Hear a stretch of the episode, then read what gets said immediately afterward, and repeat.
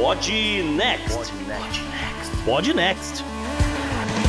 Fala galera, estamos aqui para o programa 41 do Pod Next e hoje a gente tem convidados, temos anúncios, temos um bocado de coisa. E antes de mais nada, sou eu aqui, JP, contando os minutos. Salve ouvinte, salve JP, aqui é Gustavo Rebelo e preocupado, viu? Porque com esse negócio da Rússia falar pra galera não beber depois de tomar vacina, vai saber agora as outras, né?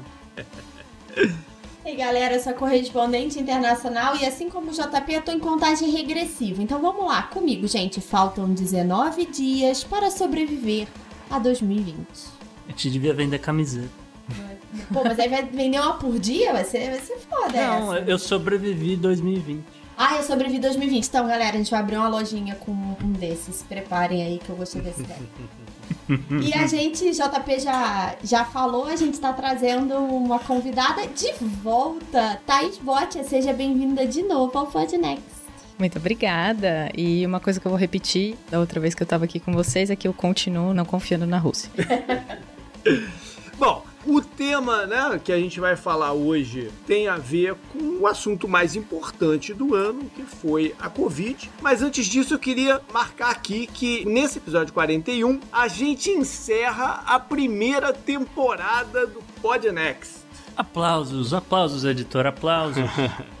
Sobrevivemos a isso também, gente. Exato. Esse formato que você né, já conheceu e se acostumou nesse primeiro ano do programa vai voltar em meados de janeiro. Mas até lá, você não vai ficar órfão das nossas vozes, né? Nós temos já quatro programas especiais que estão gravados e vão entrar semanalmente, como você se acostumou a nos ouvir. Quatro episódios bem legais, né? Agora que já estão todos eles gravados, pode dizer que ficaram bem legais, com convidados pô, muito bacanas. Vocês Temas vão gostar. inéditos. É, temas inéditos.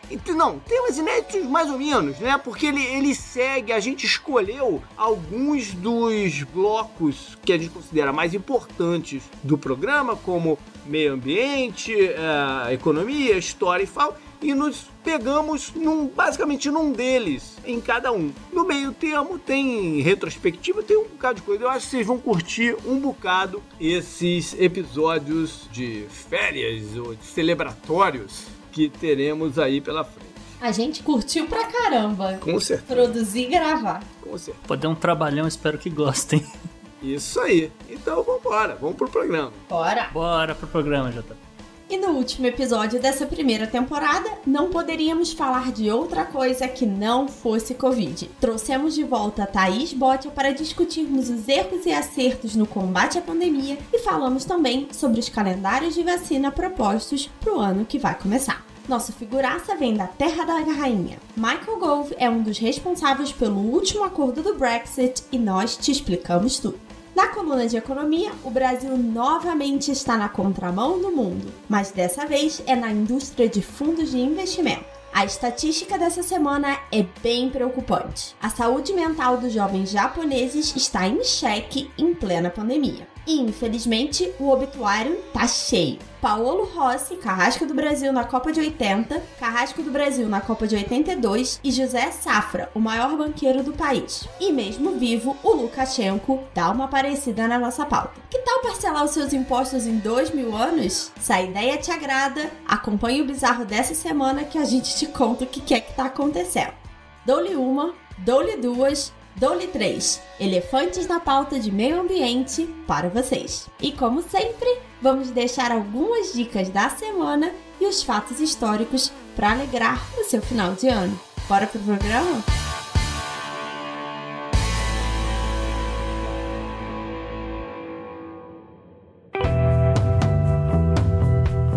Assunto quente da semana. Bom, mais ou menos um ano atrás, né? A gente começava a ter contato com notícias vindo lá do Oriente, vindo da China, sobre um, uma nova doença, um novo vírus que começava a dar as caras, né? A gente teve o evento daquele médico chinês, né, que abriu um pouco a informação e aí passamos a acompanhar o drama. Foi mais, mais no finalzinho mesmo, né? Nessa época era muito, muito ainda, né? Era só umas, mais uma síndrome respiratória. É. Isso, é, era uma é. pneumonia. É. Ah. Como tantas outras que já surgiram por lá e ficaram por lá, né? A coisa foi ganhando escala, a gente foi vendo imagens de hospitais chineses cheios, construção de hospitais de campanha, e eu olhava aquilo e falava, pô, será que os caras estão exagerando? Ou não, né? Ou, ou alguns já, já se alarmaram e falavam, caramba, esses hospitais de campanha, na verdade, são para desovar a galera que tá morrendo, enfim, coisas mais De repente diversas. o Vietnã entrou em lockdown também, do nada. Entrou em lockdown do nada, né? Sabe-se lá exatamente a razão que eles escolheram, enfim, mas isso é outra coisa. E o tempo foi passando, veio aquela notícia que a China ia destinar não sei quantos bilhões de dólares ao combate, e aí, né, todo mundo falou, cara, esse dinheiro é, não está condizendo com o que a gente conhece de gripes e tal. Mas enfim, ainda era uma coisa muito distante lá na China. Até que no começo de 2020 explodiu, chegou na Europa e, e daí em diante a série de eventos, né? Que não vale a pena a gente vir marcando um por um. Mas enfim, esse foi o grande tema e o fato de 2020 que vai ter repercussão ainda por muito tempo pela frente. Começou-se uma corrida por entender o que estava acontecendo primeiro, entender como esse vírus funcionava e depois o que fazer com ele em termos de tratamento e, e vacina. Muito dinheiro foi colocado, a gente está vendo, começando a ver agora nesse momento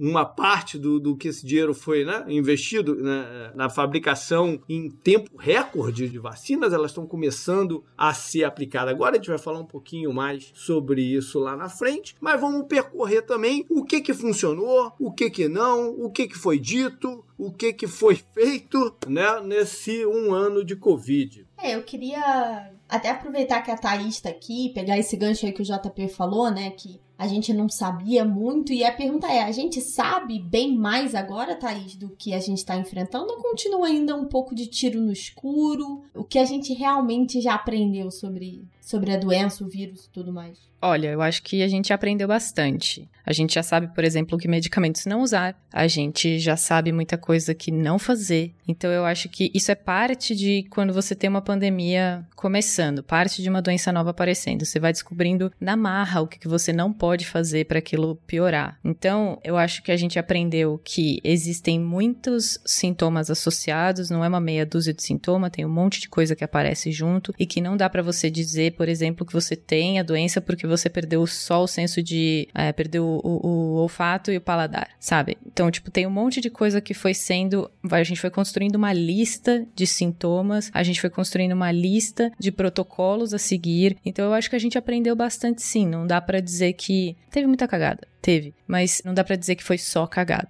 entendeu? Não. Então vamos lá, vamos começar até por isso então. Os erros e acertos dessa estrada que a gente teve. Eu falo muito sobre a, a, a cloroquina, né? A, a, a, cloroquina foi a primeira coisa lá quando começou a pegar, o bicho começou a pegar aqui nos Estados Unidos. A primeira, uma das primeiras notícias em termos médicos e tal foi que os Estados Unidos tinha comprado um lote imenso de um remédio aí que, né, que ia servir como tratamento. Depois a gente até viu... até antes disso já JP, né? Ah. O, teve o tweet do Elon Musk. Hum. Hoje a gente tá gravando já é o segundo homem mais rico do mundo. Acabou de passar aí outro dia, aliás. Não tem nada a ver com a história. Mas ele fez um tweet é, dizendo pra galera: olha, é só tomar cloroquina, vida que segue, vamos tocar o trabalho aqui na fábrica. E ele citou um paper. Isso, do Didier Raul. É, e aí eu fui atrás desse paper que falava da, de cloroquina e tudo e tal. E eu não sei se foi, aliás, não sei se foi esse paper ou se foi um que saiu logo depois com um review, né, uma, uma revisão sobre possíveis remédios para a doença, né, a, a Covid. E aí justamente puxava o, o, paper do Didier falando de cloroquina, etc. E aí tinha outras coisas ali no meio que de repente também apareceram na lista aí de, de várias pessoas, né? A ivermectina, não sei o que lá. Mas eu queria registrar aqui um protesto, porque própolis estava naquela lista e eu não vendi um milhão de doses de própolis pro governo americano. Eu estou chateado com isso e eu queria deixar já isso registrado aqui culpa sua, cara. Você podia ter arrumado um jeito de viralizar essa informação igual outras viralizaram, né? Teve de tudo, né? Pois é. Teve sauna com vodka, teve é, chá com não sei o que, vindo lá da Venezuela, teve, sei lá, teve, teve um milhão de coisas. Mas essas coisas logo foram colocadas como folclóricas. A cloroquina percorreu um tempo maior, né? Com uma sobrevida ainda maior no Brasil. Mesmo depois que o resto do mundo já tinha abandonado a, a, a ideia, o Brasil ainda estava comprando e, e, e, tentando propagandear o uso dela, até para EMAs. fabricando, é, inclusive. É, até para EMA tentou se vender a, a cloroquina. Tipo, precisava desovar, né, JP? Precisava desovar. Pois é, mas a cloroquina foi um erro clássico, mas, mas não foi talvez até no início tivesse uma tentativa válida, né? E só chegou à conclusão que ela não funcionava. Outras coisas também apareceram por aí, não. Aí a gente vai para a parte de previsões, né, do que aconteceria com a, a Covid. E aí, lá no começo do ano, a gente ouviu coisas como tipo, não, é uma gripezinha, é, vai pegar um ou outro e beleza. É, ou então, até, trazendo até para o Brasil, aqui é um país tropical, aqui isso não vai para frente, né? uhum. né? No filme Borat, eu já mencionei isso aqui, no filme Borat, que foi lançado pela Amazon Prime, tem um segmento que é ele invadindo um, um comício, não, uma, uma palestra, né, do, do Mike Pence, o vice-presidente dos Estados Unidos, o Mike Pence falando, não, tá tudo controlado. Tivemos 10 casos aí, tá tudo controlado, isso vai ser mole, estamos tomando todas as providências. É, o Trump falando que isso não ia resistir até o... Qual foi a data que ele tinha falado? Foi... Foi o Spring Break. Ele tinha usado uma... Foi a Páscoa? Né? Ele falou que até a Páscoa isso se, se Não faço se ideia agora, JP. É, teve, teve alguma coisa Mas dessa pode lá ser até a Páscoa, você tem razão. Pois é. Ao mesmo tempo, a gente tinha as previsões, né, nebulosas. Tipo, pô, vai morrer 2 milhões de pessoas aqui nos Estados Unidos, um milhão no, no Brasil. Brasil. Um milhão no Brasil. Esses números não se chegaram ainda, ainda bem, né? Que a gente não chegou nesses números. Os números que a gente tem são pesados, mas não são esses, graças até, de repente, ao, ao alarme que foi colocado. Exatamente. Sim, sim. Eu acho que esses números que foram dados eram, né, vamos botar em contexto, vai morrer um milhão se não fizermos nada. Se não fizer nada, Sim. exatamente. Sim. Então, assim, por mais que a gente tenha feito um isolamento super meia boca, tá? A gente pode falar aí melhor do que, que não só dos erros e acertos de previsão, mas de erros e acertos do que a gente fez ou não fez, né, até do que a gente sabe agora. A gente fez aqui alguma coisa, pelo menos para retardar, né, aquela coisa de achatar a curva e tudo mais. É, eu acho que uma das coisas que foi muito cagada no começo, que eu acho que até os Estados Unidos fez do mesmo jeito, é não preparar o, o sistema de saúde para isso. Então, tipo, a hora que viu que tava morrendo, na proporção que tava morrendo e continua morrendo gente aqui nos Estados Unidos e na China, a hora que viu essa proporção, não preparou o sistema de saúde para ter uma quantidade de gente internada que era o que tá de gente morrendo agora. Isso a gente viu com meses de antecedência. Nosso primeiro caso aqui no Brasil foi em março. Então a gente teve de dezembro até março para olhar e falar: poxa, eu posso melhorar meu sistema de saúde, eu posso ter mais leitos de UTI, de ter mais leitos sem ser UTI, para ter gente gente e gente preparada e o sistema inteiro preparado para isso. Então essa foi uma cagada muito grande que aconteceu. Sabe? É, aí é importante a gente falar as duas coisas. Uma, o seguinte: existe uma grande crítica à China por ter demorado para liberar as informações sobre o que estava acontecendo. E essas críticas são mais do que justas, Sim. né? Demoraram e talvez nem fossem fazer se não tivessem acontecido algumas coisas. A outra crítica é dos outros países do Ocidente que demoraram muito para tomar providências que deveriam ter feito lá atrás. Até está falando aí de preparação do sistema de saúde de pessoas e tal. Eu acrescento a parte de equipamentos. Sim. Né? Por exemplo, aqui nos Estados Unidos, o Trump levou muita porrada lá na frente porque ele demorou demais para evocar qual era aquela, aquela lei ou ato, o, Gustavo, lembra? Lá do começo que o pessoal pedia para ele evocar o ato de, de, de, se fomentar a fabricação, né? Fomentação um, é, industrial, é isso. É, exatamente. De fazer, por exemplo, uma montadora de carros reverter parte da fabricação deles do, né, para os respiradores que eram importantes ter dentro do, do, dos UTIs. Isso demorou-se demais para se fazer. Né? E aí eu acho que parte dessa demora é de uma coisa que a gente já falou aqui muitas vezes, que é essa manipulação do discurso. Uhum. Né? Em que você vê é, e aqui a gente já, já bateu muito, né? Como o Bolsonaro e o Trump usam isso, e foi o que eles fizeram. Eles tentaram minimizar a ameaça, talvez até para se mostrarem líderes fortes, e a gente está vendo as consequências. Uhum. Então, quando você olha, por exemplo, para Nova Zelândia, que teve o movimento oposto, né, de encarar isso de uma forma diferente, você vê muito menos caso e uma liderança que se mostrou muito mais sólida. Então, tem aí erro de estratégia de saúde pública, mas tem talvez muito fomentado, ou com certeza fomentado, pela questão política. E tem características sociais. Né, do estilo de vida que a gente leva Sim. aqui no Ocidente, né?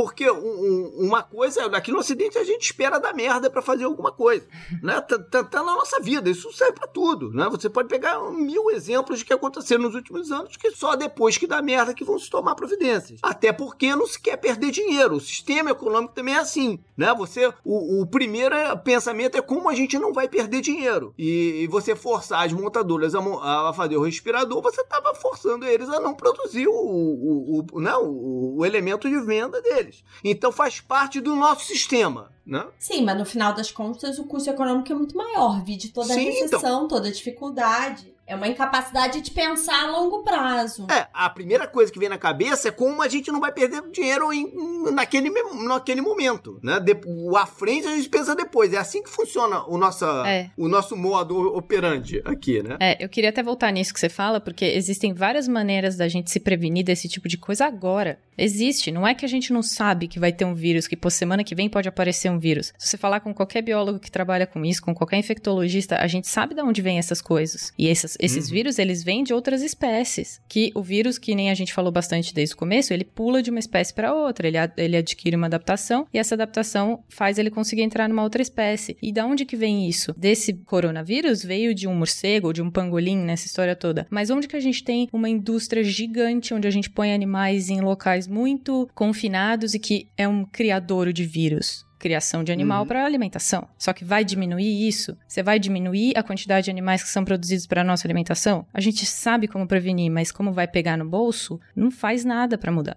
Pois é. Pois é, exatamente.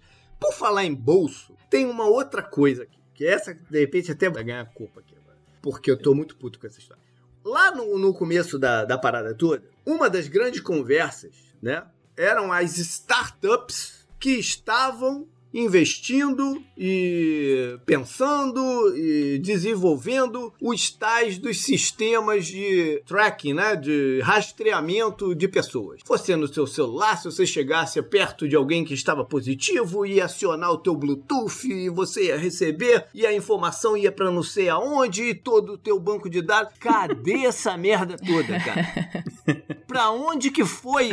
Pra onde que foi essa porra? Porque isso, isso era fundamental. Era. Era fundamental. Teria, teria evitado muita coisa. Isso se tivesse sido posto em prática, teria evitado muita merda. E para onde que foi tudo isso que foi investido? Para onde? Eu vou fazer um advogado do diabo aqui, tá? Eu não sei para onde foi o dinheiro, onde isso foi investido, mas eu pessoalmente estou muito aliviada por questão de dados pessoais de que isso não foi para frente. Eu concordo com a Thaís que deveria ter sido essencial determinadas localidades no mundo que conseguiram instalar parcialmente isso, tiveram resultados positivos, mas é, foi uma coisa até que eu li num artigo. Eu não confio, eu não confiaria os meus dados de localização, de que quer que informação que eu precisaria compartilhar, por exemplo, para um aplicativo do Ministério da Saúde no Brasil. E aí você entra em problemas muito maiores do que só de saúde pública de novo. Criou-se uma, uma fala tão desconstruída, né? E aí você olha para o governo, que governo é esse? É, quem é que tem legitimidade para fazer isso? E eu pessoalmente não faria, eu não teria, eu não usaria o app. Considerando o sistema de segurança do Ministério da Saúde, pois eu é. também não te julgo, viu, Isa?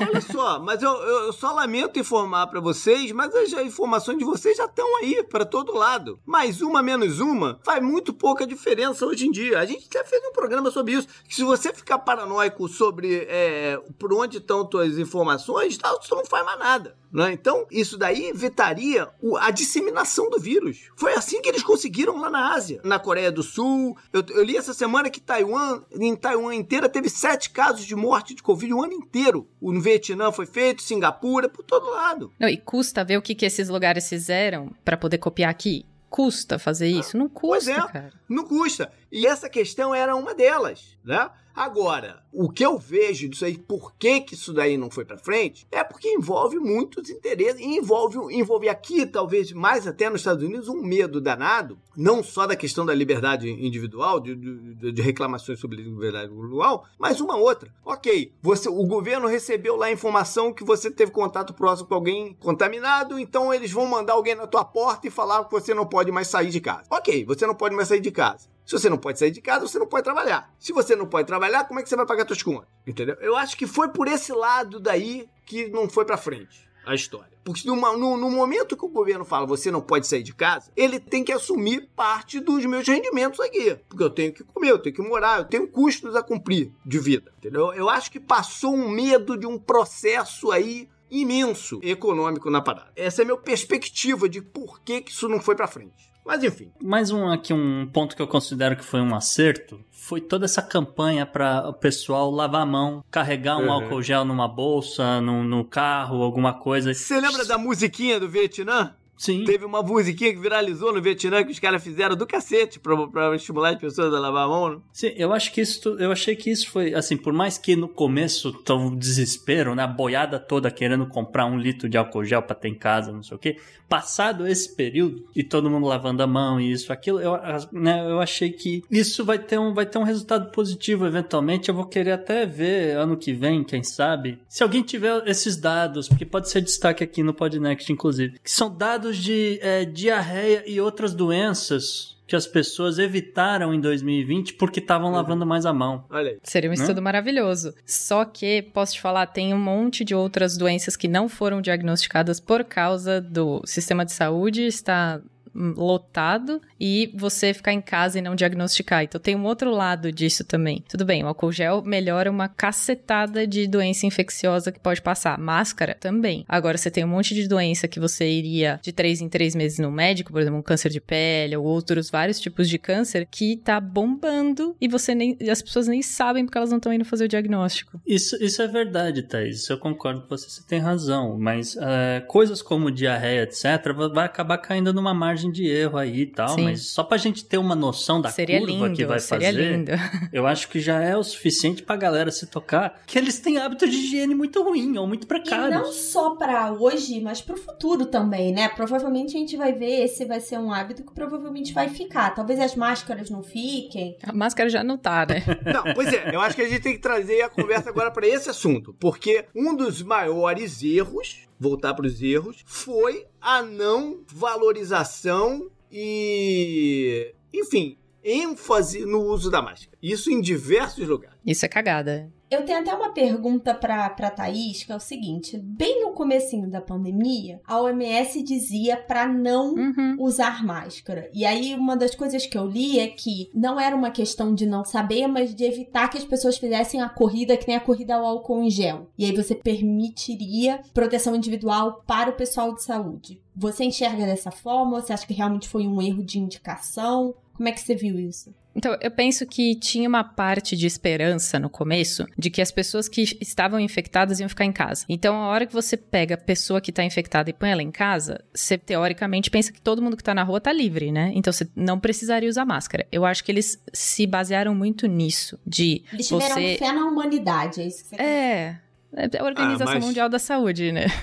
É, mas aí tem que se considerar que a, a doença tem um monte de gente que é assintomático, Exato. que não sabe que tá infectado, ou então tá muito no princípio, Exato. ainda não tem os sintomas e tá andando e tá espalhando. Que foi o passo seguinte. Foi, foi descobrir que o assintomático passava. É, e sobre a questão da corrida por máscara que a Bela falou, tem o lado de que agora, né, todo mundo usa máscara de pano para todo lado, que já se sabe que não é a, a, ideal, mas já é muito melhor do que nada. Sim. Né? Sim, e nem é. essa parte foi estimulada no começo. Não foi. É, porque eu acho que também não, não se previa isso, né, JP? Acho que tem tudo a ver. Hoje a gente usa máscara de pano porque é, a, vamos dizer assim, a melhor opção disponível.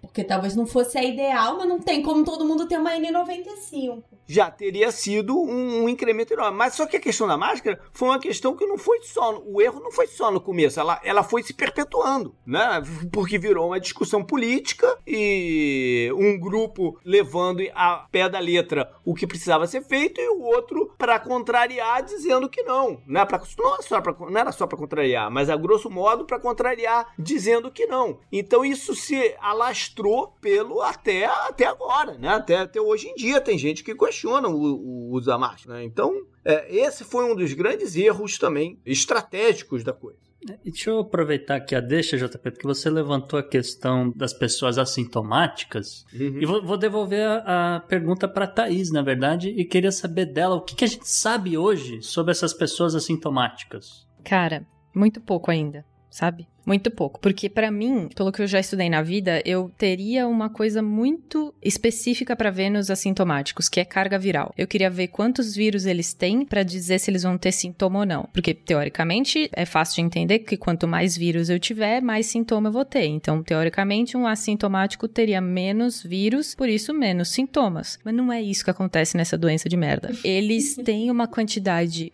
parecida de vírus com gente que está internada e ainda tem uma coisa pior, que tem os super transmissores. A gente tem gente que transmite muito mais do que a taxa de transmissão que é normal para doenças infecciosas. O Covid está aqui em São Paulo perto de 1.2, 1.3, subiu um pouco agora, a gente já chegou a 0.8. Ou seja, a cada 100 pessoas que você encontra, você passaria para 80. Então, você, esse foi o nível mais baixo que a gente chegou. A gente está agora em 1.2, 1.3. Então, para cada 130 pessoas que a gente encontrasse, a gente passaria para 120, uma coisa assim. Aí, o que acontece? Tem uns super transmissores aí no meio. E esses super transmissores a gente também não sabe o que eles são. Por que, que eles transmitem para mais gente? Porque será? Quando ele espirra, é, o espirro deles chega mais longe. Quando ele espirra, tem mais vírus no, no, no a tosse é mais forte. É, pois a gente não sabe isso ainda. Então, dentro das pessoas infectadas, a gente tem assintomáticos e a gente tem super transmissores, que eu acho que é quem tá levando essa doença para frente. É assintomático que tá levando essa doença para frente, porque teoricamente, se você tá doente, você fica em casa, mas você tem essa doença ainda perdurando por muito tempo, se todo mundo ficar em casa. Então, você tem uma galera que tá ou com pouquíssimos sintomas, sei lá, espirrou três vezes no dia, a pessoa acha que tá com zero sintomas, mas esse seria considerado uma quantidade pequena de, de sintomas. Então, não é assintomático são poucos sintomas. A gente não sabe exatamente isso ainda, o que é um problema, porque a doença continua por causa dessas pessoas. Tem um outro problemão aí, é que também não sabe o assintomático, quais são os efeitos dessa doença no assintomático a longo prazo, né? Tá começando Sim. a descobrir, é, tem gente que tá vendo coisa no cérebro, no sangue. No coração. Então, coração. Então, assim, tem um outro problema que vamos dizer que, sei lá, é uma terceira, quarta onda pós-Covid, que a gente vai começar De a sequelas. descobrir isso. É, me lembra um pouco, Thais, me corrija se eu estiver errada, a questão do Zika e da microcefalia, né? Falava-se muito uhum. da Zika e levou um tempo até descobrir que uma consequência da Zika em grávidas era a microcefalia. Então, pode uhum. ser que isso aconteça aí ao longo dos anos. Sim. É, é, é, um problema você não associar uma coisa a outra. Então,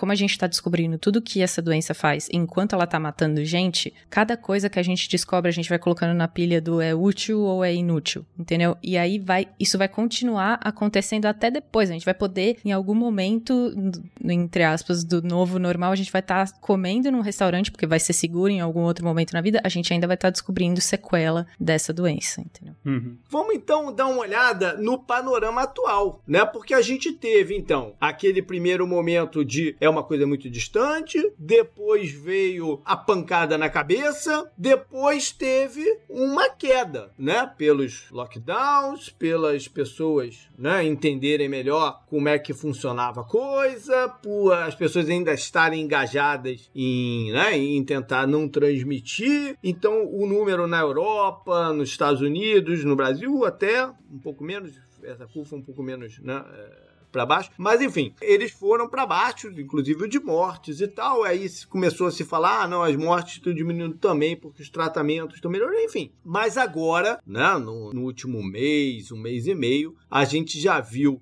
isso escalonar de novo para cima Europa, Estados Unidos, Brasil e o número de mortes acabou acompanhando esse número era uma coisa que eu estava olhando de perto, assim, se é, e, e, ia subir o número de infectados, mas o de morte não. Mas agora o de morte acompanhou e hoje que a gente está gravando, na quinta-feira, os Estados Unidos mais uma vez bateu 3 mil mortos é, pelo Covid. É, média diária, é que... né? É média diária, é. O número diário mesmo foi, foi, foi, foi mais de 3 mil hoje. Então, como está o panorama do que está sendo feito? A gente vai entrar na fase de vacinações aí. Acho que esse, esse é um tema até à parte, né? Mas o que está se fazendo nesses locais para tentar de novo minimizar a situação. E eu acho que a gente tem que começar falando até de China, porque a gente não tem ouvido muito mais falar de China em relação ao, ao Covid. Você sabe, é, Thaís, como é que tá a coisa por lá? Não faço ideia. Pois é. Não faço né? ideia. Não, ninguém faz. Nenhum. A gente não escuta mais. Não? E eu pesquisei antes de vir falar com vocês. E assim, não consigo achar nada que seja decente de falar para vocês. E nem informações tipo de lockdowns ou de coisas que, que pudessem indicar que os números estivessem subindo também. Então, eles têm algumas reportagens dizendo que sobe, mas não sobe para um número alarmante que nem a gente vê aqui. Então, eu não sei também pois se é. isso é verdade. Pois é, são pequenos surtos pontuais. É isso que eu notei é. que saiu sobre a China. É muito pouco. Que coisa. eles vão e controlam por essa forma que eles têm de, de, rastrear contatos e tudo mais. É o WeChat, você tem que entrar. A gente teve aqui entrevistas, né? Do Felipe Durante, que mora na China, daquela outra menina, a Camila, que tá morando lá, de como eles estão fazendo as coisas. A gente viu, viu como é que eles estão fazendo, né? Então, a resposta é uma resposta diferente do Ocidente, né? E aí a gente viu a Europa voltar com tudo. A Itália né, voltou a ter os números do lado, porque a Itália foi muito simbólico, né, naquele começo. Uhum. Uma coisa que eu acho importante da gente lembrar é que essa resposta chinesa é diferente, acho por dois principais motivos. Um, porque eles já tiveram experiência com outras pandemias, então acho que existe uma conscientização maior em geral da população. E dois, por um motivo que eu mesma já falei, que é a questão dos dados pessoais, do controle da informação, que lá é muito maior. A gente via, antes da pandemia chegar aqui, aquelas imagens de lockdown forçado, com um policial na porta, com uhum. vida de isolamento. A gente nunca vai ver isso no Ocidente, porque você mesmo citou, a, o risco de processo, né, vamos dizer assim, é enorme. As pessoas não aceitariam, é, infringe mil outras coisas. Então, acho que tem essas duas questões que acho que vão além do, ah, lidou melhor com a pandemia, sabe? E quem é que então tá ponderando ou executou novos lockdowns nesse momento? Olha, eu acho que parte da Europa tá fazendo isso. Os Estados Unidos não, não me parece tá fazendo, não. É, eu ia levantar a bola do o discurso que veio na quarta-feira, que a Angela Merkel fez. É. Uhum. Pistola, mas ela Pistola, falou, gente, total. é Natal e tá ruim, vocês têm que ficar em casa, não vai ter jeito, e é isso, é melhor... Mas isso é um apelo. Ou, ou é, é, um apelo, de certa não é forma, é mas... Não é, não é uma política de lockdown, é um não, apelo. Não, era uma política, era um apelo, mas é justamente falando pra galera galera se ninguém, né, se não caísse os números, não sei o quê, ela ia se ver obrigada a fazer o lockdown novamente. Pois é, mas não faz. Não, porque o Natal já tá aqui. O Natal já tá aí. Ou vai fazer ou não vai, né? É, já o, o, Reino Unido, a gente vai citar isso é, mais para frente nesse programa, mas o Reino Unido já optou por outra opção. O Reino Unido já tá falando em relaxar um pouco as medidas da Covid nesse Natal. Deus. Mesmo nos lugares que a gente não tá vendo a volta do lockdown, a gente tá vendo uma reversão de algumas políticas. Então, aqui no Rio saiu informação, alguns lugares que estão São Paulo voltou, eles tinham lá um plano de abertura com cores, com números e voltou atrás. A Thaís, que tá aí na capital, pode até falar melhor do que, que pode abrir, do que, que não pode, horário e tudo. Então, acho difícil voltar no lockdown, até porque mesmo os lugares que fizeram não se provou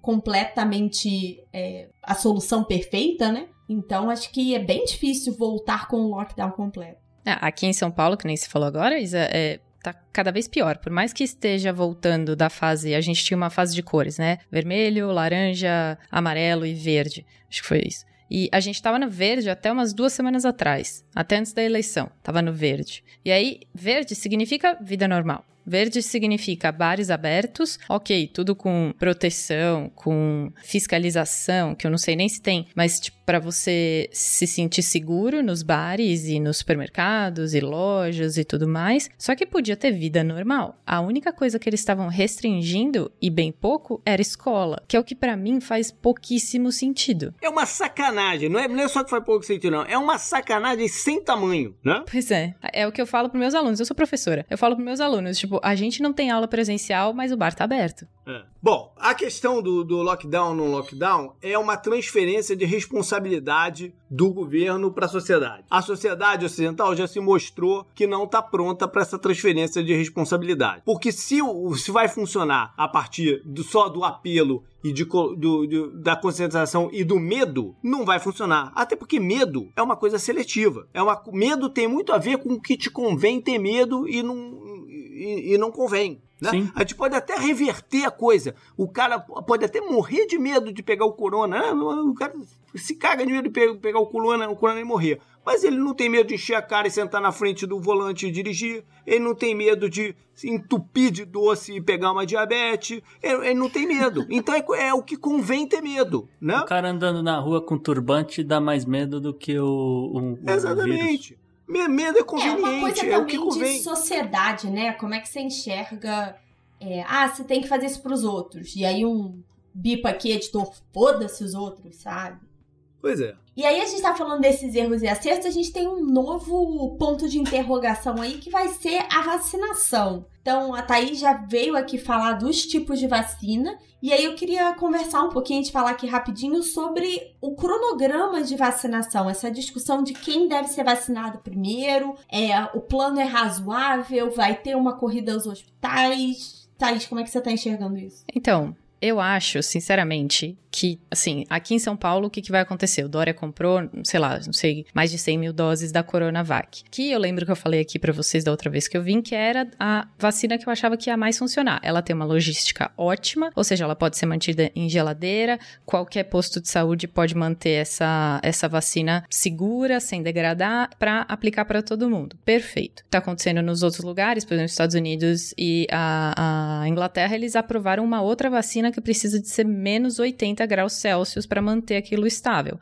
O que eu acho Pfizer. que, que é a da Pfizer, que eu acho que para o Brasil é uma furada, porque os postos de saúde não têm estrutura para manter uma vacina tão complexa que nem aquela. Mas, falando do calendário de vacinação que você falou, Isa, eu acho que ele tá bem politizado. A primeira leva de gente que vai ser vacinada são trabalhadores da saúde, óbvio, perfeito, indígenas e quilombolas. Então, uhum. eles vão ser vacinados 25 de janeiro a primeira dose, porque a Coronavac precisa de duas doses. Por mais que ela seja, tipo, super fácil, a logística, tudo, o único chato dela é ela precisar de duas doses. Porém, ainda é mais barato do que usar uma vacina a menos 80 graus Celsius. Alguém já calculou o risco da, do pessoal aparecer para tomar a primeira dose e não aparecer 30 dias depois para a segunda? Meu amor, é só rodar dado do SUS. Isso é o que mais acontece no calendário SUS. Exato. É o que mais acontece e em locais onde a população é muito grande para a quantidade de postos de saúde, que é exatamente São Paulo. É, se você pega é, cidades muito pequenas, o SUS vai na casa da pessoa vacinar, então não tem problema, ela não vai perder a segunda dose. Agora aqui, como tem muita gente, vai ter muita gente perdendo a segunda dose sim. O que, em alguns casos, não é tão ruim. E eu acho que nessa vacina que eles vão dar agora, não vai ser tão ruim tomar uma dose só. Vai proteger menos, mas é melhor proteger menos, mais gente, do que proteger e precisar de uma logística super pesada, menos 80, para proteger numa dose só, entendeu? Uhum. Agora, o que eu acho que tá politizado é que foi o Dória que comprou as vacinas, as doses da vacina, e as primeiras pessoas, além dos trabalhadores da saúde, são indígenas e quilombolas, tipo, pessoas claramente segregadas dos planos de, de uhum. saúde pública do presidente. Quando eu vi isso daí, eu fiquei me perguntando quantas pessoas né, vão, se, vão se dizer quilombolas agora, sei lá, galera na favela, galera numa comunidade. Eu falava, Pois é. Né? Não sei, só é, pensando alto aqui.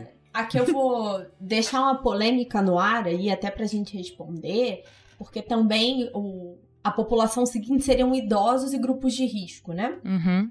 E aí existe todo um questionamento se não deveria começar ao contrário. Entregadores, né? Jovens entregadores de qualquer coisa. Entregador, comida... né? entregador estaria que tá lá. Ah, então, mas aí, aí entra naquela questão de, de quem é, é serviço essencial. Né? Mais do que serviço essencial, JP. Se parte desse discurso todo político que a gente viu, e a gente viu isso muito no Brasil e nos Estados Unidos, até na campanha, que é, é não pode fechar por causa da economia, você deveria vacinar primeiro quem vai devolver a economia, ou quem vai voltar com ela ao mais Sim. próximo do que será essa situação, essa nova realidade, né? Pós-pandemia, porque nem todo mundo vai voltar para o escritório. Mas você está falando então... de muito mais gente, né? É, é, de repente, o que eles estão pensando é, é mais fácil né, começar por setores e aí depois abrir para todo mundo, só por uma estratégia de distribuição mais eficiente, né? Mas, é, enfim, a, a conversa é boa. Eu só estou tentando ver aqui por que, que escolheram um grupo ou outro. Eu acho que é mais nesse sentido. Não, mas você tem razão, JP. Acontece que, o, o, o como a Isa falou, o grupo de idosos, não sei o quê, essa gente tem que ficar em casa. Se você vai uhum. começar, né? Porque é grupo de uhum. risco, etc. A vacina não é um remédio. A gente né, uhum. né, sempre bate nessa tecla aqui no uhum. Podnext. Você vai tomar vacina, muito bem, tomara que funcione, fique imunizado. Ela tem uma porcentagem de quanto ela vai funcionar. Ela pode falhar também. Então é melhor que a galera que seja grupo de risco continue em casa de qualquer jeito, né? Até um outro raciocínio, JP. Galera vai sair para tomar vacina num cenário ainda quase pós-apocalíptico. Não é mais fácil tirar essas pessoas de casa depois que o resto tá vacinado? Eu entendo tudo isso, eu entendo tudo isso. Mas tem um lado psicológico, né? Que é essa Sim. galera que tá morrendo. Então, é eles que é, têm que primeiro ser protegidos. Então, é, é, tudo, tudo tem que ser pesado, né? Não, enfim. É polêmico, mas é isso que acontece. A, a, a, os primeiros são os trabalhadores da saúde, porque eles vão cuidar de todo mundo que tá para baixo uhum. nessa lista. Agora, vem logo depois a galera que morre mais. Independente de ser uhum. infectado por quem mora com eles ou porque sai de casa, eles morrem mais, que são a galera com 75 anos ou mais. Entendeu? Então, existe então, um padrão. Existe, existe um Sim, padrão. Existe ah. um padrão. Então tá bom. Existe é, um padrão. Tá Só que assim, teoricamente eles teriam que ficar dentro de casa, mas por motivos X, porque tem neto que tá visitando, porque tem filho que tá trabalhando, eles se infectam também ah, e acabam morrendo não mais. sozinhas e isoladas. É, o Brasil tem muito essa coisa multigeracional na mesma Brasil, casa. o mundo, o mundo inteiro, né? O mundo inteiro. Eu ainda colocaria uma mudança nessa, nesse calendário, mas simplesmente porque eu também tô puxando a sardinha para mim, que eu queria me sentir um pouco mais segura. Mas junto com 75 anos ou mais, eu colocaria professores. Porque Sim. ao mesmo tempo que a economia tem que voltar, a educação tem que voltar, tipo, cinco minutos antes, sabe? Então, eu acho que junto com 75 anos ou mais, eu colocaria professores juntos numa campanha meio alternada, tipo, a galera que tomou a primeira dose, a segunda dose é um mês depois, 15 dias depois você põe os professores. Uhum entendeu? Para poder escalonar isso e fazer com que a educação volte o mais rápido possível a ser presencial. Perfeito. Com certeza. Bom, então a gente vai parar por aqui. Teria muito mais coisa para falar, coisas importantes também, mas é, vamos parar por aqui, porque até porque com certeza na segunda temporada do Pod Next o Covid vai continuar sendo um assunto importante, porque não é porque estava começando a vacinação agora que ele vai morrer, ele vai acabar, vai ser, ser erradicado. Né? Então a gente vai ter muito mais coisa, vai ter consequências políticas, sociais, enfim, um monte de mais coisa para falar no ano que vem. Então, galera, up next. Up next. Up next.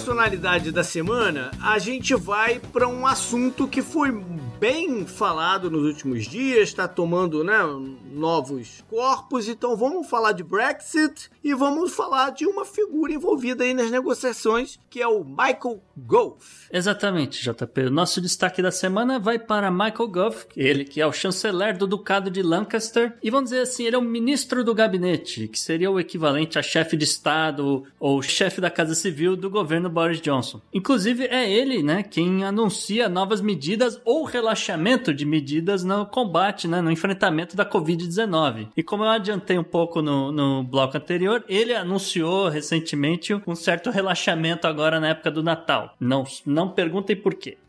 eu só sei que foi isso que ele anunciou. De qualquer forma, o Sr. Gove ele virou figuraça dessa semana depois que ele obteve um certo êxito na negociação interna do Brexit, né? O Reino Unido cedeu em algumas questões, como a presença de oficiais alfandegários do bloco europeu na fronteira entre as Irlandas, verificando ali a entrada e saída de produtos, né, entre eles linguiça e hambúrguer e coisas desse tipo, comida do dia a dia, hum? que né, hoje em dia já meio que acontece esse tipo de coisa, mas a liberação é muito mais rápida porque a galera está acostumada. Sem esse tipo de acordo, o negócio ia ficar emperrado lá na alfândega, obviamente ia apodrecer, né, ia ter desabastecimento de hambúrguer e, e salsicha e, e linguiça, etc. Então ninguém quer esse tipo de coisa. Então fazia sentido o Reino Unido se flexibilizar, né? E, né, obviamente que quem não gostou nada desse assunto foram os hard Brexiteers, entre ele o senhor Nigel Farage, que no né, outro dia estava fazendo campanha pro Donald Trump aqui na Flórida. Tinha que tomar, era muito cascudo esse desgraçado, né? Ah, esse cara é insuportável. Eu queria fazer aqui um adendo, né? O Gustavo falou dessa parte alfandegária. Talvez o mais importante desse acordo foi que aquele acordo lá antigo da Good Friday, né? Que era uma coisa super complicada entre Inglaterra e Irlanda, foi cumprido com esse novo acordo, que era um dos grandes Isso. temores do que, que ia acontecer. Então, podia ter um desgaste até político muito maior até do que prático se isso, né, viesse a causar problema lá no futuro, mas parece que agora a escolha se acalmar. Exatamente, eles resolveram várias questões, como transporte de mercadorias, como a gente falou, além de transporte de animais, é, transporte de remédios, afinal de contas, né, pandemia, vacina, né? Enfim, além disso, os britânicos eles vão remover a cláusula que dava direito ao parlamento derrubar medidas impostas pelo acordo que fossem contrárias aos interesses dos súditos da rainha, ou pelo menos era isso que estava escrito no texto dos caras, que era meio que também um, um checks and balance, né, vamos dizer, entre o que o primeiro-ministro primeiro-ministro Boris Johnson negociasse com o Parlamento Europeu é, hoje sobre a batuta da Ursula von der Leyen. Um, o único entrave nesse momento se dá com relação à questão da pesca. O Michael Gove bateu o pé e disse que a, a pesca é uma questão né, de soberania do Reino Unido sobre suas águas. Mas ele estaria disposto a ceder certos privilégios ao bloco europeu. Depende de Bruxelas, segundo ele mesmo. Né? A questão da pesca é um dos motivos, inclusive, pelos quais a França ameaçou vetar o acordo com o bloco europeu, que já está ali no limite de tempo de passar, né, até o, o, o no, tanto no bloco europeu quanto no parlamento britânico, para né, fins de ratificação, etc., a fim de entrar em vigor no dia 1 de janeiro de 2021, porque de qualquer jeito nós teremos Brexit. Se o, o fish and chips cair no processo inflacionário, cai o governo. Cai o governo. Ah, não, cai a rainha. Não, você fica vai... a linguiça pizza também, né? Café da manhã garantido. Exatamente. Agora, coisas podem acontecer a qualquer momento, daqui até domingo, pelo menos prometeram pra gente até domingo, dia 13, que pode chegar em um acordo ou não, a gente vai saber, mas enfim. O que importa dizer aqui é que, independente desse resultado, ou né, o, o Boris Johnson vira herói e por conta do Michael Gove, ou o Boris Johnson vai cair do cavalo porque o Michael Gove é um dos possíveis sucessores dele. O Michael Gove é um cara muito, muito ambicioso e tá sim de olho no lado da cadeira mais importante de tá Downing certo Street. Ele, tá certo ele, ainda mais se ele realmente conseguir costurar esses acordos todos, né? né? É, o Boris Johnson deu uma acho que foi hoje ou ontem, não sei, uma entrevista dizendo que não, pode ser que não role acordo nenhum e tal, não sei o que, mas isso também faz parte. É jogo.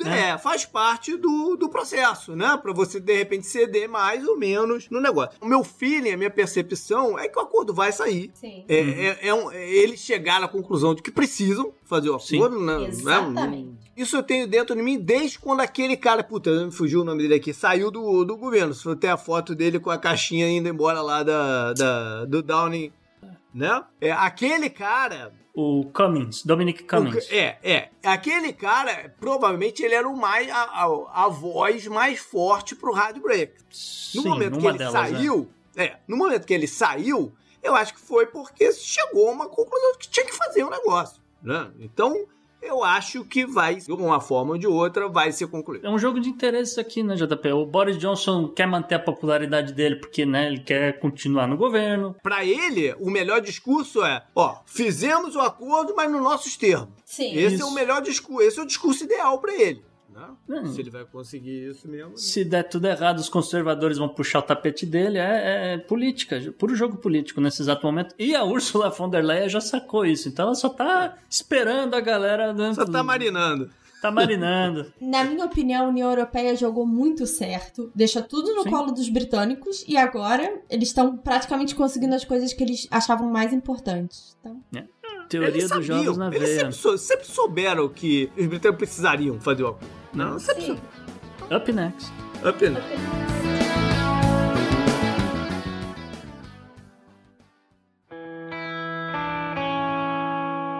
Economy. Economy. Economy. Economy. Economia mundial. Você vai falar então de fundos de investimentos aqui hoje. Exatamente, JP. Na verdade, eu vou falar como é que o Brasil tá na contramão do mundo em relação a fundos de investimento. Então, essa época do ano é uma época que os investidores aí estão revendo, né, para onde vai o dinheiro, fazendo projeção para o ano seguinte. E aí saiu um estudo essa semana mostrando que na maior parte dos países desenvolvidos, o volume de dinheiro investido nos chamados hedge funds, que aqui no Brasil seria fundo multimercado, né, para quem investe já conhece, esse é um tipo de investimento que vem caindo constantemente não só o resultado tem sido negativo, como o aporte nesse tipo de investimento também vem caindo. Mas, enquanto isso, no Brasil, cada vez mais fundos são criados, especialmente por profissionais que trabalhavam nos altos escalões dos bancos e resolveram abrir suas próprias empresas de gestão de recursos. Só para vocês terem uma ideia, gente, a indústria de fundos multimercados captou mais de 160 bilhões de reais nos últimos 24 meses e até esse momento em 2020, 90 novos fundos foram criados. E aí vocês podem estar se perguntando, tá, por que o Brasil está vindo nessa contramão e por que, que esses profissionais estão saindo dos bancos. Primeiro de tudo, quando eles saem do banco e abrem a própria empresa, abrem as gestoras, eles ganham muito mais liberdade no poder de gerir os investimentos, mas também eles ganham muito mais. Além disso, aqui no Brasil, a gente está vendo um movimento né, de sofisticação dos investidores porque a taxa de juros está muito baixa. Então, é, muita gente que estava acostumada só a investir em renda fixa está precisando correr atrás de outras opções. E, ao mesmo tempo, a galera tá saindo dos bancos. A gente vê aí crescimento de corretora XP ser grande expoente do que tá acontecendo aqui. E também a corretora não só tá tirando os clientes do banco, mas ela estimula essa criação de fundos, né? A Você sempre ter produtos diferentes para mostrar. E aí, é, você investidor aí tá pensando, beleza, Isa, faz sentido esses fundos no Brasil? Eu deveria investir neles? E a resposta é sim, incrivelmente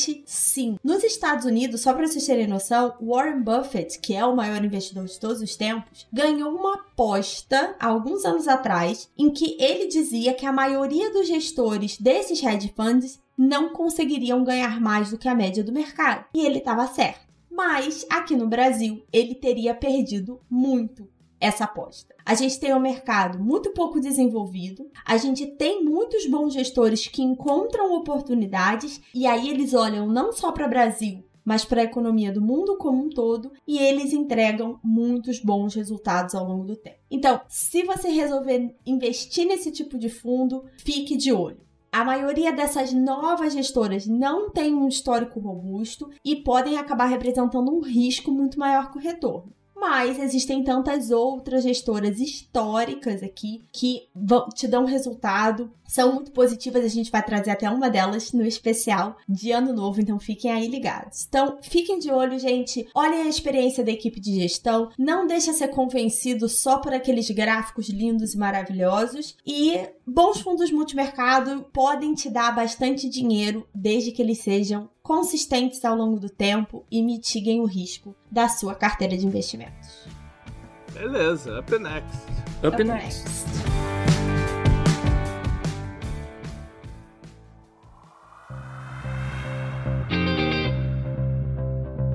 Estatística. Os números complexos. A estatística é uma ferramenta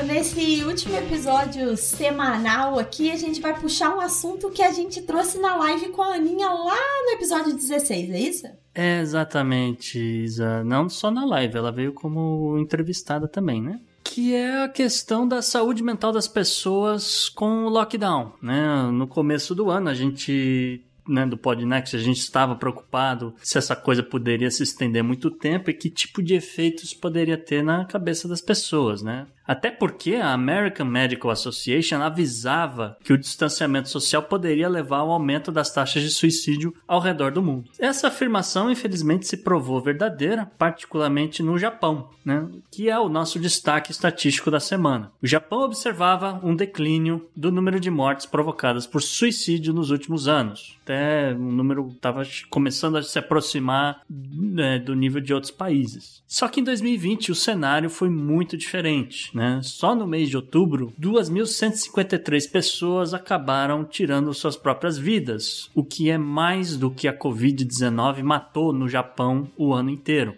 COVID, o Japão teve 2.087 mortes por Covid. E bom, né, geralmente o Japão ele, é, grande parte do, do, do suicídio dele é cometido por homens mas o número de jovens japonesas que se suicidaram saltou em 80% em 2020. É, em contrapartida, os Estados Unidos ainda não divulgaram seus números, né? Os Estados Unidos tem aquela coisa de esperar o, o ano seguinte e tal, então a gente vai descobrir como é que a coisa ficou por esse lado. Né? Mas a gente meio que já sabe, em algumas localidades no Wisconsin e na Califórnia, que o número de mortes por suicídio mais do que dobrou esse ano. É, ou seja, é, tem várias coisas para falar.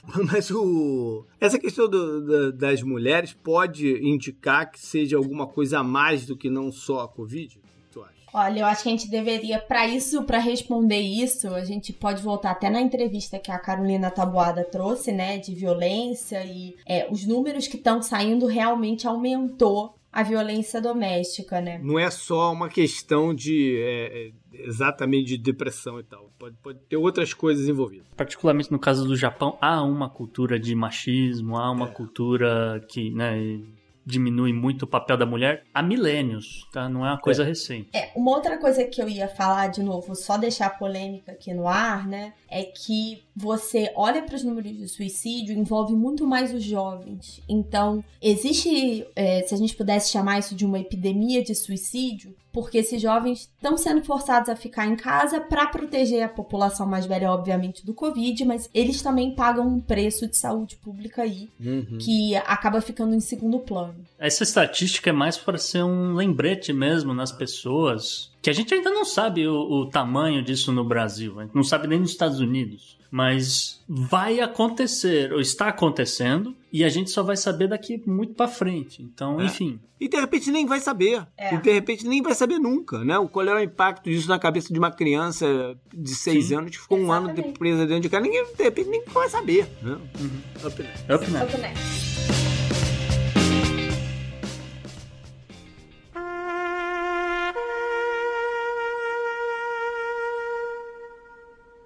JP, mais uma semana e mais um atleta, cara. Pois é. É engraçado, né? Dois caras de uma mesma, quase que de uma mesma geração, o Maradona há pouco tempo, e um outro carrasco da seleção brasileira faleceu essa semana, que é o Paulo Rossi. O Paulo Rossi, é, ele, ele foi o cara que causou um grande trauma nacional. Sim. Quando meteu três gols no Brasil na Copa de 82, que era uma seleção, todo mundo tinha comprado. Imparável, né? É, é, é era uma seleção que, pô, o, o, brasileiro. Eu vivi essa época, né? Eu era uhum. menino, mas é, lembro de, de, todos os jogos do Brasil nessa Copa, é uma coisa impressionante. E o, a tristeza que se abateu quando o Brasil perdeu para a Itália naquele dia, eu nunca vi em nenhuma outra Copa do Mundo.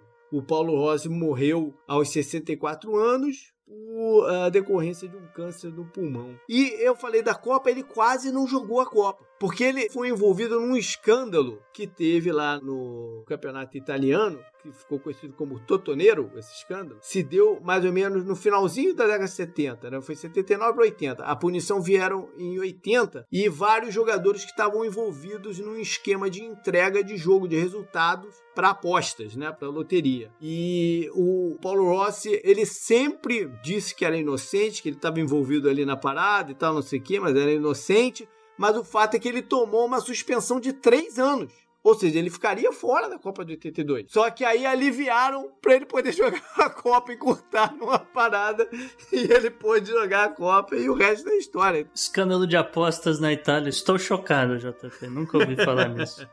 e a Itália foi campeã de, de 82. E Isa, você também tem um destaque essa semana. Pois é, infelizmente hoje, no dia que a gente está gravando quinta-feira, morreu José Safra, que é um dos banqueiros mais famosos do Brasil. Para quem não sabe, ele é libanês de origem, mas ele também vem de uma família de banqueiros e construiu um império do Banco Safra, que leva o nome dele. Talvez a galera aqui no Brasil não conheça tanto ou não seja correntista, porque era uma instituição bem mais exclusiva, mas o trabalho dele no Banco Safra levou o senhor José, que na verdade ele é Joseph, né? Ele foi abrasileirado aqui. Levou ele a ser o homem mais rico do Brasil e, pasmem, ele é o banqueiro mais rico do mundo, com um patrimônio de mais de 20 bilhões de dólares. Além de ter sido reconhecido, obviamente, por esse legado financeiro, ele também fazia muita filantropia, especialmente nos meios judaicos e outras instituições. Ele deixa a esposa e quatro filhos, e, segundo o relato da família, ele morreu de causas naturais nesta quinta. E não parou por aí. Morreu também um senhor chamado sobrenome Kebich, que era ex-primeiro-ministro da Bielorrússia. E foi o sujeito que perdeu a primeira das eleições do nosso, pô, figurinha carimbada aqui, Lukashenko, lá em 94. Então a culpa é deste senhor. É ele que permitiu. Que esse senhor que perdeu a eleição, exatamente. Ai, é ai. o picolé de chuchu da Belarus. Mas espero que saia essa tal dessa constituição dos caras e a gente nunca mais tenha que falar do Lukashenko. Up next. Up next. Up next.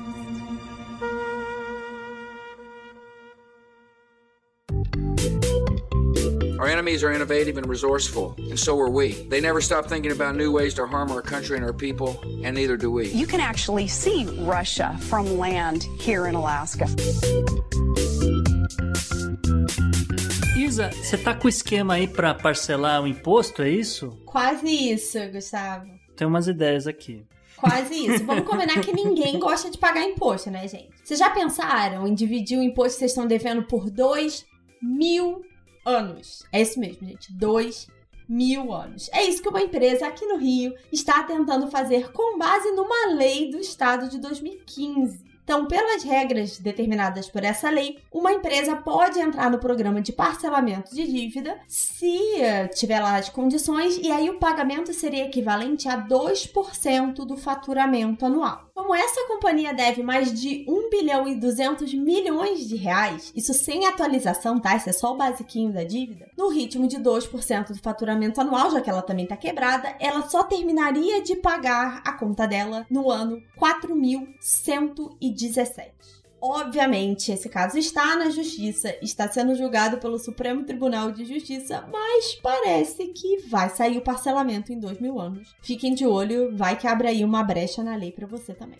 Estamos torcendo pela empresa, viu? Eu entendo que você não queira falar o nome da empresa, mas de que segmento que ela é? Então, JP, essa é uma empresa vinculada a uma cervejaria que foi pega aí nos escândalos. Ela fazia parte aí da distribuição de bebidas. Então, um dos motivos que faz esse parcelamento ser tão longo é porque o faturamento dela hoje está muito pequeno e 2% nem arranha a dívida que ela tem para pagar. Mas ainda assim estamos torcendo por ela. Ou não, né, Gustavo? Pelo amor de Deus. Up next. Up next. Up next.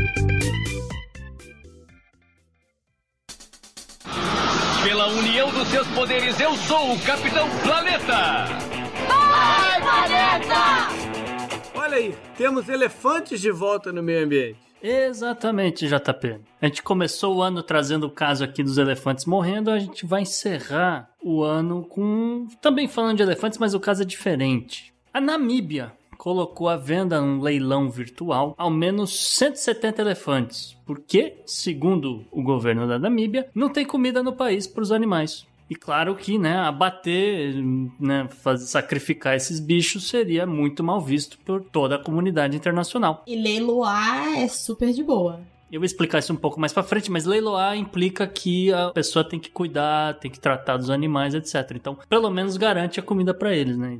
Por quê? Porque a seca de 2020 tornou escasso os alimentos desses animais e muitos outros que, né, felizmente o número tem aumentado, né, porque a, caça foi proibida, etc. O problema é que esses animais estão sempre é, migrando, eles não estão isolados numa reserva, etc. Eles estão né, se movimentam normalmente para onde eles quiserem ir na Namíbia. Isso tem gerado certos confrontos com fazendeiros, né, porque as plantações acabam sendo alvos dos paquidermes, né, destrói tudo, tal. Então é um problema muito sério no país, né, no, lá na África. Já adiantei, desde que as leis internacionais de comércio desses animais sejam cumpridas, não há qualquer problema no leilão segundo o, governo namíbio. As ofertas pelos elefantes da Namíbia podem ser realizadas até o dia 29 de janeiro de 2021 e os vencedores serão responsáveis pela captura e transporte dos bichos, que podem pesar até 6 toneladas cada. Mas peraí, quem é que pode entrar no leilão? Eu acho que qualquer pessoa, JP. Não, eu, eu posso entrar no leilão? Se eu, se eu me responsabilizar de ir lá pegar o elefante, eu posso entrar no leilão? Eu entendo que sim, mas eu acho que você também tem que provar que você tem todo já o esquema pro transporte e cuidados, etc. depois, né? Que tem essa questão das leis internacionais aqui. Que eu não fui pesquisar, eu confesso, mas imagino que seja algo é, do tipo. Eu... Você tem que provar que você tem condição de cuidar dos bichos e fazer um transporte. Que você não vai botar ele confinado na tua garagem, né? Mas eu, JP, eu preciso confessar que quando eu tinha seis anos eu pedi um elefante de presente.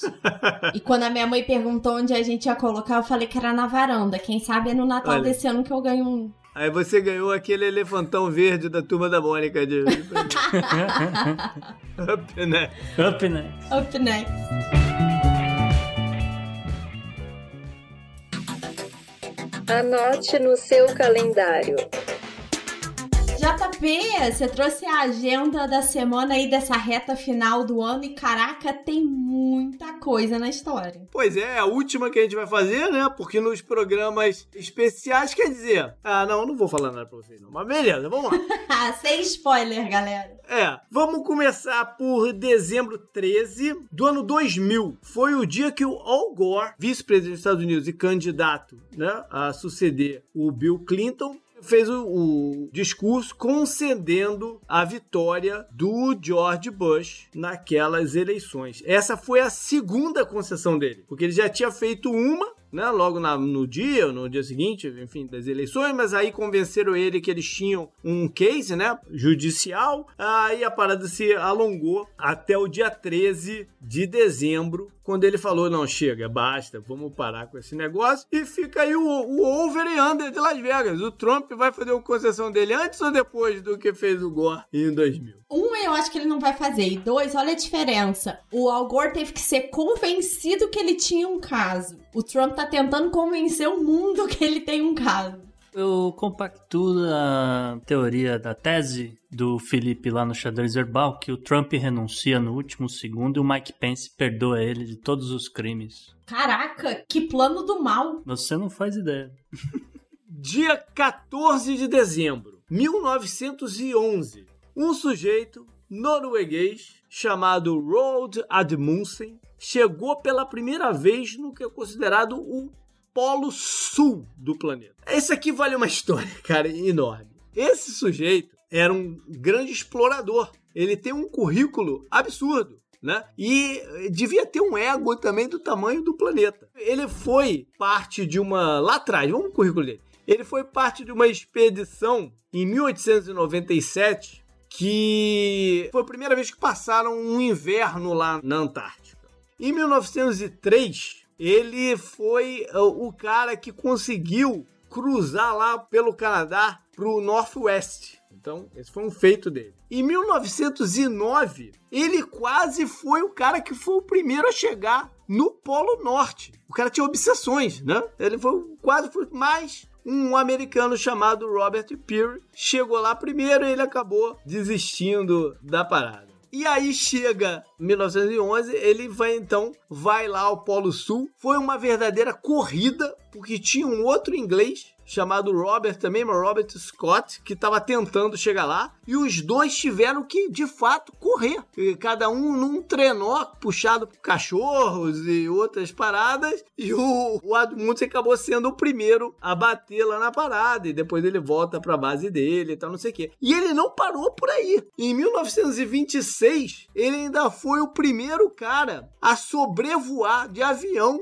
o Polo Norte. E essa é mais história, mais, mais uma história curiosa, porque é, ele quase desistiu, porque três dias antes, um outro cara, chamado Richard Bird, anunciou que fez o, o voo lá pelo Polo Norte. Só que ele continuou com o projeto, acho que já estava tudo financiado mesmo, ele voou lá também. Aí o que aconteceu foi que o pessoal descobriu que esse outro cara não chegou lá. Ele teve que voltar antes, porque teve um vazamento de óleo no avião do cara, então acabaram dando pro Amundsen também esse mérito aí. Dezembro 14 também, 2012, foi quando teve o tiroteio, massacre na escola lá no Connecticut chamado Sandy Hook. E esse massacre já tiveram inúmeros casos aqui nos Estados Unidos, né? De gente armada. Mas esse em especial foi, foi crítico, né? Porque foi numa escola de ensino básico. Morreram 20 alunos da primeiro, vamos dizer, primeira série, né? Mais ou menos, entre 6 e, 6 e 7 anos de idade, mais 6 funcionários da escola. Quem fez o, o não, essa calamidade foi um ex-aluno de lá, com problemas mentais e tal. E depois descobriram que antes de ir para lá ele ainda matou a mãe dele e tal. O Obama chorou, eu lembro, lembro bem do Obama chorando né, no curso dele. E o que me bate disso aqui, além de tudo, é se depois dessa parada os caras não conseguiram regulamentar melhor a venda de armas, não vão fazer isso nunca mais. Foi o que eu pensei na época. Porque, cara, mataram criancinhas, cara. É um assunto que a gente tem que trazer em 2021, a questão do armamento. É verdade, vamos trazer isso aí. Dezembro 15, 1981, rolou um carro-bomba na embaixada do Iraque lá no Líbano. E esse evento é considerado o primeiro caso de homem-bomba, de suicídio dessa forma, né?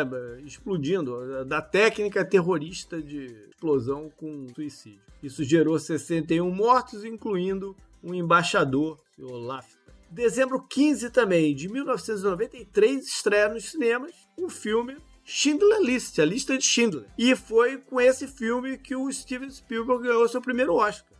Sobre a vida com o Liam Neeson, é sobre a vida de um empresário alemão com origem tcheca, se não me engano. Polonesa? Polonesa? Não, não é tcheca. Eu não me lembro. Não. É, mas enfim, se passa na Polônia porque ele salva, né, uma quantidade Isso. grande uhum. de judeus. Ele era, olha só, esse cara foi agente do exército alemão. Uhum. Agiu pelo exército alemão, o Schindler. Depois virou um burocrata, né? E empresário lá. Só que ele olhou e falou: puta, é muita merda que tá acontecendo, né? E comprou um pouco a briga dos judeus. Né? E, e, e protegeu uma quantidade grande de pessoas usando um loophole que eles tinham lá, que era de funcionários de empresas, né, que estavam trabalhando, judeus estavam trabalhando em empresas, não eram levados para os campos de concentração. E mesmo quando eles mudaram a lei, ele conseguiu categorizar a parada dele como sendo de serviço essencial e manter os caras, né? E aí depois, quando mesmo assim ia mandar todo mundo, ele conseguiu mover a fábrica dele para fora de lá e conseguiu levar os caras com ele. Daí vem o nome da lista do cacete. As pessoas pediam para ele, né, colocar familiares e tal. Por isso que era a lista. Às vezes ele mandava nomes das pessoas para salvar. E mulheres, crianças, todo mundo trabalhava na fábrica. Ele passou a parada, né? Ele era um cara muito bom de lábia, né? Também para convencer as galera, tinha bons relacionamentos. Dezembro 16 de 1773, rolou o que ficou conhecido como The Boston Tea Party, que é um, um dos estopins da Guerra Revolucionária Americana, né? Estados Unidos ganhar a independência. Exatamente. Um grupo de revoltosos, vamos dizer assim, se fantasiou de índios Mohawks Isso. e invadiu alguns barcos ingleses que estavam ancorados lá na, na Bahia, de Massachusetts, de Boston, Uhum. e pegaram os containers, calcula-se que cerca de 340 containers Uhum. que tinham chá e jogaram nas águas. Isso. Toda vez que eu ouço essa história, gente, eu imagino o cheiro que deve ter ficado desse monte de chá no mar.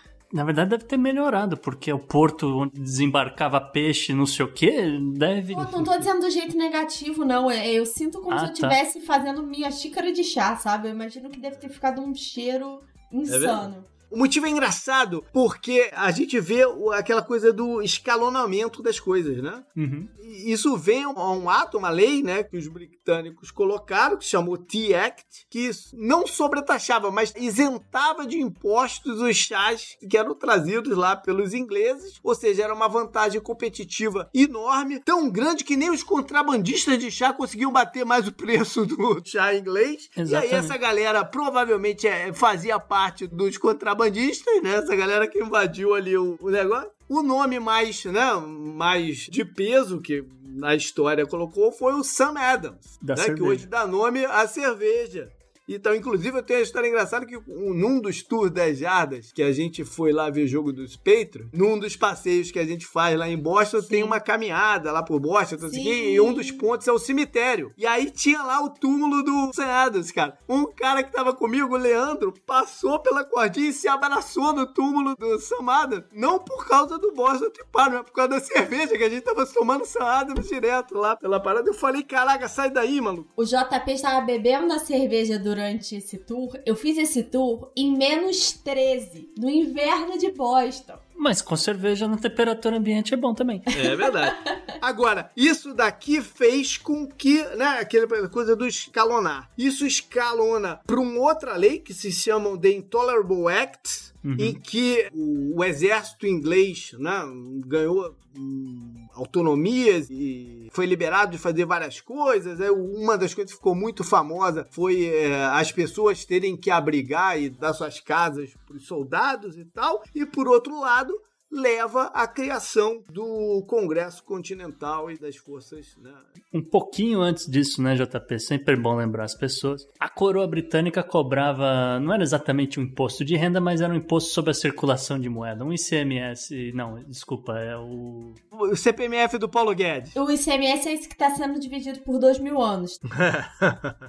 Existia um imposto ali de 1,2% mais ou menos que estava afetando, como você falou, o cara que fabricava cerveja, o jornal do Thomas Jefferson, essas coisas. todas. Eles tinham que pagar 1,2% e a coroa britânica subiu e isso foi o que mais revoltou a galera para 2%. E aí é que a galera falou, nah, a gente tá pagando esse monte de taxas, impostos e não sei o que, e a gente não tem representatividade no parlamento britânico. Então, alguma coisa precisa acontecer. Por fim, dezembro 16 também, 1944, durante a Segunda Guerra Mundial. Acontece The Battle of the Bulge. Ardenas. Das Ardenas, né? É, É. porque ela se passa nas Ardenas, na Floresta Negra, na região da Bélgica e tal. E essa batalha em- acabou boa parte dela sendo em pleno inverno, né? Numa situação climática terrível. Ela foi a última grande chance dos alemães de evitarem o seu colapso nesse fronte, né? No fronte ocidental. E ela tem esse nome porque na tática deles eles saíram de suas linhas de defesa, invadiram, né? Os aliados estavam vindo cada vez mais. Eles faziam suas linhas de defesa. Nesse caso, eles contra-atacaram e tomaram uma área num formato assim que se parecia com uma protuberância, né? Que é a tradução aí do Bult. Se imagina que morreram aí uns 250 mil alemães, 80 mil americanos. Os números são bem violentos e tal. Ela foi eh, travada em foxholes, hein? que são buracos que os pessoais se protegiam da artilharia e tal. E como estava com muita névoa, os americanos não conseguiram fazer apoio aéreo né, pro negócio, ou seja, foi uma batalha mesmo, pessoas contra, contra pessoas, e mais tanques, que o, os alemães colocaram muitos tanques ali na região. Eles, para conseguir essa invasão, eles usaram algumas estratégias, eles se disfarçaram de soldados americanos, passaram pro lado controlado pelos Estados Unidos e sabotaram linhas de comunicação. Isso criou um caos, né? Inclusive, os americanos já não sabiam quem era do próprio exército, quem é que estava infiltrado, aí se criou várias burocracias. Foi um caos mesmo de uhum. ali naquele momento. Mas acabou, apesar do sucesso inicial, acabou não sendo considerado uma vitória dos alemães, porque as perdas dele acabaram sendo maiores e não substituíveis ou, né? Condizente com a realidade, alguma coisa assim. Eles não conseguiram repor, né? Em termos de armamentos, de equipamentos e de pessoas. As baixas foram. Exatamente. Os americanos conseguiram repor, os alemães não. No final das contas, eles conseguiram atrasar o avanço aliado em algumas semanas e, e, até moveram né, por onde que eles iam chegar lá na Alemanha e tal, ao mesmo tempo que o Churchill articulou uma maior, um maior incremento dos soviéticos de atacar pelo outro lado, né? E aí acabou também tendo um papel vital no desfecho da guerra. Vale mencionar também que pelas baixas que os americanos tiveram, grandes, né, que eles não estavam esperando, foi a primeira vez que eles usaram platuns, né, é, unidades, pelotões de soldados negros, porque até então os negros estavam ali, mas estavam em funções de suporte. Né? Eles não estavam na frente de batalha. Mas como faltou gente, eles botaram os caras lá. É a primeira vez que acaba um pouco esse segregacionismo dentro do exército americano. Up next. Up next. Up next.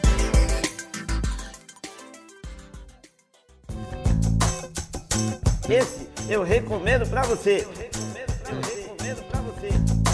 E chegamos nas nossas queridas dicas da semana, que é para ajudar você a sobreviver aí a essas festas de final de ano. E JP, sua dica tem tudo a ver com esse, essa última data histórica que você trouxe pra gente. Exatamente. É um dos episódios mais incríveis da incrível série Band of Brothers da HBO, que acompanha uma unidade né, do exército americano pelas suas peripécias europeias. E é do cacete. É muito bom, galera. Eu sou fascinada. Esse episódio em específico é um dos mais angustiantes, né? Dos mais violentos que tem na série. E eu já vi algumas vezes e não é algo que você, para mim, pelo menos, não é uma série que eu só baixo ali, eu vejo o stream dela, não é. Eu tenho que ter a coleção dela, né? O, o case, eu nem sei se vende o case dela lá na Amazon Brasil, vende. mas se tiver, dê uma olhada e é uma baita de uma aquisição. Vale só terminar dizendo que ela foi produzida pelo Tom Hanks. A única falha do Band of Brothers é que um dos caras do pelotão, dos comandantes, é o cara que fez o Ross em Friends. E uh, ele tá zero convincente. Eu fiquei esperando os 10 episódios ele fazer uma piada sem graça e ele nunca faz. Ele é só um personagem super babaca na série. Essa é, pra mim, a única falha de Band of Brothers. Ele tá muito fora do personagem. Muito, muito. É até engraçado isso. E você, Gustavo, o que, que você recomenda essa semana pra galera? É, Elisa, eu comecei a ler, estou adorando Tom Clancy's Shadow of the Dragon, romance escrito por Mark Cameron, que foi lançado agora em novembro e, claro, já é um best-seller nos Estados Unidos. O romance traz o presidente Jack Ryan tendo que lidar com o governo chinês em busca de um cientista importante que desapareceu, ao mesmo tempo que o governo chinês conseguiu infiltrar um agente no serviço de inteligência americano. Agora, assim, a história tá desenvolvendo muito bem e tal, mas o que me chama a atenção, na verdade, é como o, autor, esse Mark Cameron, ele aborda a questão dos uigures na China. Assim, primeira vez que eu vejo isso em algum livro, então eu tô achando isso bem interessante. Claro que não é o Tom Clancy escrevendo, mas o, o Mark Cameron tem bem razoável para bom. Tô gostando, tô curtindo o livro, fica aí a dica de presente de Natal, por que não? Eu me perdi pelo tempo, Jack Ryan já é presidente? Já é presidente. Olha isso, cara. Que coisa. E o Jack Bauer não conseguiu chegar lá. É, fracote. Eu ia dizer, galera, aproveitar o que o Gustavo falou, lembrando que todas as recomendações que a gente deu desde o começo estão lá no nosso link. Lembrando também que mesmo se você não comprar uma das nossas recomendações, mas fizer uma compra a partir do nosso link, você está ajudando o Podnext a se manter por mais várias temporadas. Isso, Isa. E qual a sua dica da semana? Então, gente, minha dica também tá na Amazon e é um livro que eu tive o prazer de ler e resenhar, que é o Guardiões Elementais, do meu querido Guilherme Vertamati. E ele tá de graça no Kindle Unlimited. Então aproveitem. Lembre que vocês podem assinar lá. E tem esses 30 dias de grátis no Prime. Tem o 30 dias grátis também no Kindle Unlimited pra você experimentar e sobreviver esse mês de dezembro aí, sentado com a sua roupa nova no sofá de máscara, enquanto o seu tio faz a piada do pavê. Esse livro do Verta é muito legal, mas ele é especialmente interessante para quem curte mitologia, lendas, é muita referência a videogame. Então, vocês vão curtir muito. Eu sou completamente leiga e amei, e eu imagino que quem entende mais desse assunto vai aproveitar demais essa história. Maravilha. Foi esse então o programa e com ele a gente encerra a primeira temporada do Podnext curtam bastante esses episódios extras que a gente vai ter. No meio do caminho, pode continuar trocando ideia conosco. Pode ser por e-mail para o contato arroba opodnex.com ou pelas redes sociais, como por exemplo o JP underline Miguel ou para o Gustavo no arroba Gu underline Rebel. E para mim, no arroba Bela Fontanella, tudo com dois L's. E, obviamente, continue conversando com a gente nas férias, tanto no Twitter quanto no Instagram, no arroba o Podnext. Isso aí, até breve, galera. Tchau, gente. Thank you.